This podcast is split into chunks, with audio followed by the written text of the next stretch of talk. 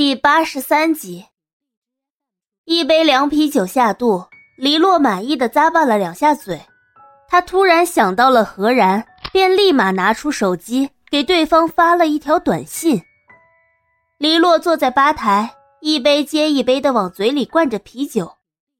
方才在房间里，简若曦将自己在法国的生活都告诉他了。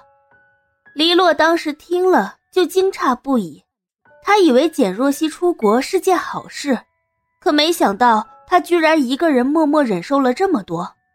想到这里，黎洛不禁有些懊恼，自己当时为什么不早点联系简若曦呢？黎洛有一种冲动，他很想将简若曦这些年的经历告诉冷夜晨，可是，一想到简若曦刚才那样哀求自己的表情，唉，黎洛叹了一口气。又灌了一杯啤酒，酒吧里人多眼杂，黎洛此刻又是孤身一人，自然有不怀好意的人盯上了他。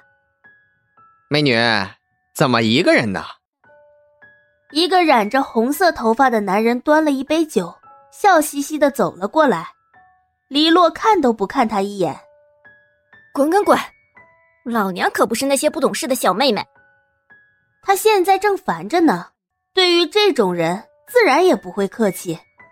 那人见黎洛脾气这么火爆，吐了吐舌头，识相的离开了。黎洛重重的放下酒杯，他本来就心情不好，结果李嘉诚那个混蛋还不许自己来喝酒。李嘉诚，你个混蛋，你算老几啊？凭什么管着老娘，还对老娘有火气？黎洛想到刚才李嘉诚一副虎着脸的样子。心情顿时又阴郁了几分。真是的，你不送我来，我自己照样喝得开心，玩的高兴。甩开酒杯，李洛起身去了酒吧的舞池，混在了一大帮子人里面，跟着劲爆的音乐，尽情的扭动着腰肢，手舞足蹈，跟着身边的人一道放肆狂欢。李嘉诚驱车离开后，行驶到一半。突然又调转了车头，拿出手机拨通了黎洛的电话。彼时的黎洛正趴在吧台上，听到手机铃声，他才慢慢的抬起头，拿过旁边的手机瞄了一眼，看到来电显示是李嘉诚后，他嘿嘿一笑，直接按了挂断。喝了这么多的啤酒，他终究是有些撑不住了，脑袋一沉，趴在吧台上不省人事。李嘉诚一连打了好几通电话都没有人接，心中愈发着急，又打了一个过去。喂，您好。电话通了，对面传来礼貌的男声。李嘉诚捏着方向盘的手一紧，警惕的问：“你是谁？”先生你好，我是酒吧的服务员，这位小姐喝醉了。你们酒吧在哪里？我马上过去。麻烦你先帮我看着她。那名服务员给了一个地址，李嘉诚立刻踩下了油门，不到十分钟便来到了这家酒吧门前。李嘉诚踏步走了进去，乌烟瘴气的氛围令他极不舒服。这女人真是一点安全意识都没有，大半夜的还来这种地方。远远的，李嘉诚就看见了趴在吧台上的黎洛，他快步走过去。一股浓重的酒味儿顿时扑鼻而来，李嘉诚微微皱眉，看他这副样子，倒是醉得不轻，叹息着摇了摇头。李嘉诚将黎洛扶起，却听到他嘴里在嘟囔着什么：“李嘉诚，你个大混蛋，什么金牌律师，明明就是彻头彻尾的。”大混蛋！李嘉诚听后，嘴角抽了抽，忍不住在他腰上掐了一把。这女人居然还敢骂他，早知道他就不来了。李洛骂完这句，似乎还不解恨：“你个臭律师！”话音刚落，他突然一泄力，又昏睡了过去。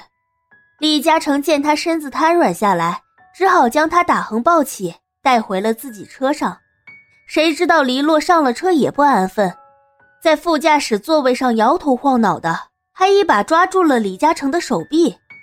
李嘉诚认命，将他朝边上移了移，开车将他送了回去。第二天一早，黎洛咬牙切齿的从律师事务所走了出来。有了冷夜晨的默许，黎洛这段时间三天两头就往冷宅跑。简若曦听到门口黎洛咋咋呼呼的声音，笑着放下了手中的书。若曦，猜猜我今天给你带了什么好吃的？你慢点跑，每次你来看我都赶着跟投胎似的，也不怕摔着。快快快，把桌上的书拿走，给我腾块地方。黎洛一手拎着一只保温桶，往桌上一放，将客厅的小茶几占了一半这是什么啊？简若曦戳了戳黎洛带来的两个庞然大物，不明所以。还不是我吗？听说你开了刀，非要煲汤给你喝。我都说了，人家冷家啥都不缺，他非不听。也不知道从哪儿买的这么大的保温桶，一路拎过来，我手都快残废了。阿姨真好，回头带我谢谢她。